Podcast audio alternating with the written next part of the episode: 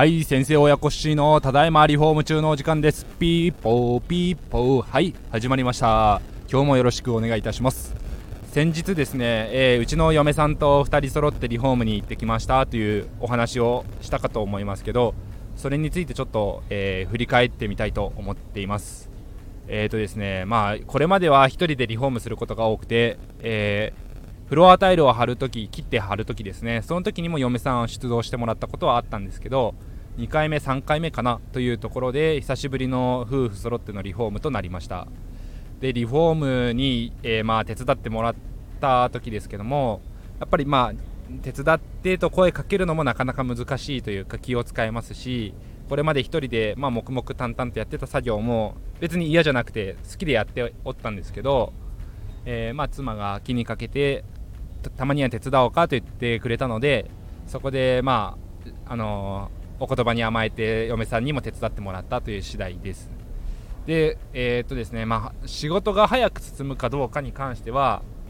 えー、自分1人でやった方がテキパキできる部分もあれば、えー、とやっぱり、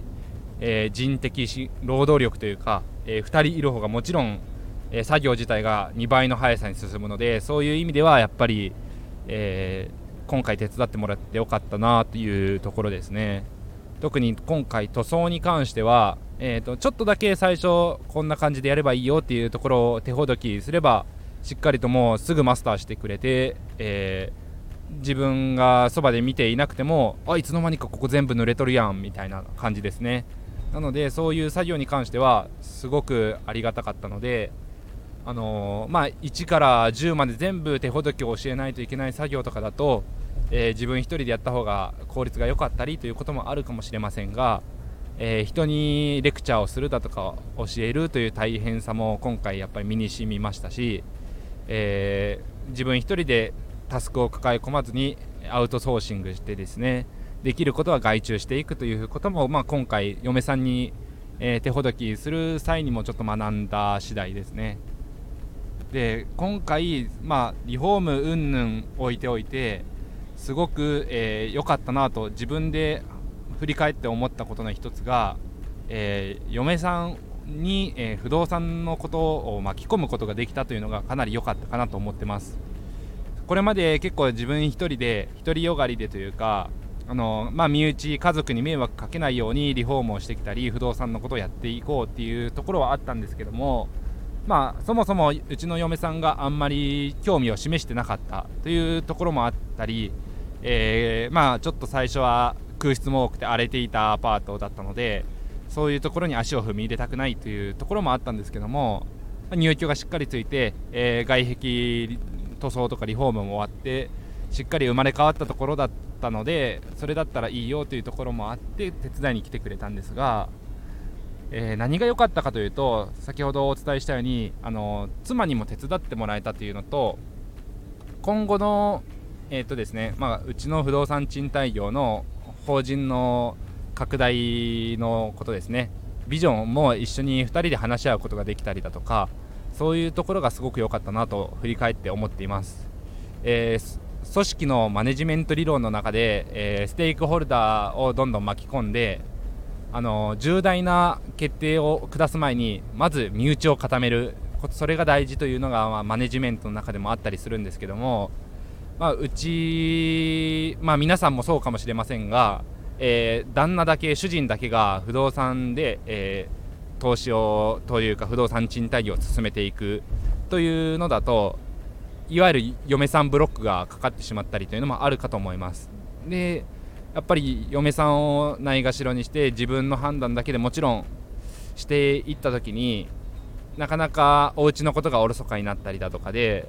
えー、不動産ばっかりが大好きなんでしょうとかですね。家のことはどうでもいいんでしょうということにならないように、えー、いつまでも夫婦むつ仲睦まじくですね。夫婦円満でやっていくためにも今回嫁さんを、えー、巻き込むことが、え重要だったかなと思っています、え皆さんがま運営されている、え不動産の法人ですね。えー、取締役がご自身だったり、まあ、嫁さんが社長っていう法人もあるかもしれませんが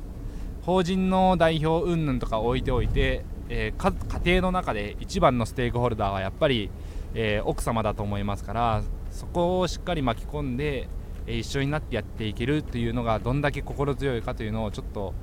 今後ひしひし感じてくるんじゃないかなと自分でも思って夢見ています。はい。なのでですね、まあ、銀行さんとの面談云々はちょっと難しい部分もあるかもしれませんが、えーと、今後ですねあのクラウド会計のソフトを入れていて、まあ、税理士さんに全部お願いするのではなくて、えー、嫁さんに基調の云々をですね代行してもらえそうな感じにもなりましたしそういう事務処理だったら自分でもやるよとかですねえ簿記ぐらいだったら私と頑張って取るからとかも言ってくれてそのぐらいもうちょっと理解が得られたのでリフォームまあ、リフォーム云々よりかはちゃんとこれまでなんとか入居をつけてこれたというその実績を妻もそばで見てくれていたのかなと思ってます。なので今後ですねあの物件を拡大していく時とかも私の独断だけではなくて、まあ、ここの立地でこういうエリアだからこうこれを見据えて、えー、購入しておけばこうだと思うよとかですね。あの今後のビジョンも、えー、交えながら妻と相談しておけばまた物件ばっかり増やしてとか言われずに済むだろうなと思いながら妻が背中を押してくれたりですね。夫婦二人三脚で頑張っていくこともできるんじゃないかなと思ってます。で正直な話うちの法人あまり役員報酬とか取るつもりもないですし自分たちは不動産賃貸業だけで、えー、生活食べていこうというところでもあまりないのであのこの法人を通じて社会に還元していくためにも、まあ、子ども食堂だけではなくてゆくゆくは雇用を生み出すことができたらいいなと思っています、まあ、なので人を雇うというのが、まあ、すごく大変なことではあるんですけれども、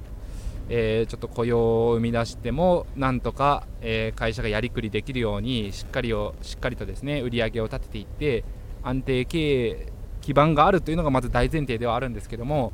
そこまで見据えていけたらいいなと思っています。はい。まだ何年後になることかは分かりませんけども、えー、先日ちょっと面談した銀行さんでも今はまだ法人のですねあの年数が若いからというので3期4期来ればもううちはバンバン行けますんでというとこも言っていただいてまあ、お世辞だったとしてもすごいありがたいというか嬉しいお言葉いただいたのでまずは実績積み重ねてですねちょっと規模拡大ばっかりを見据えずにほどほどのペースで自分たちの手の手の届く範囲内のペースでですねやっていけたらいいなと思っています。はい。今日はですねあの組織マネジメント理論というか嫁さんを巻き込みましょうということをお話しさせていただきました。えー、ご結婚されていて、えー、不動産賃貸業されている先輩方ももし参考になることがあれば幸いです。それではお聴きいただきありがとうございました。皆さん明日からも頑張っていきましょう。バイバイ。